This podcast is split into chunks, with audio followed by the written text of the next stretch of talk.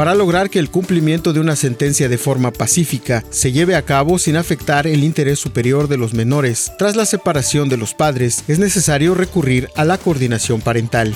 En la región de la zona maya, el 89% de la población de 15 años y más se siente muy orgulloso de ser mexicano y el 80.7% se siente muy identificado con el lugar donde viven, de acuerdo con la encuesta nacional de cultura cívica 2020. Toda la información completa a través del portal www.lucesdelsiglo.com.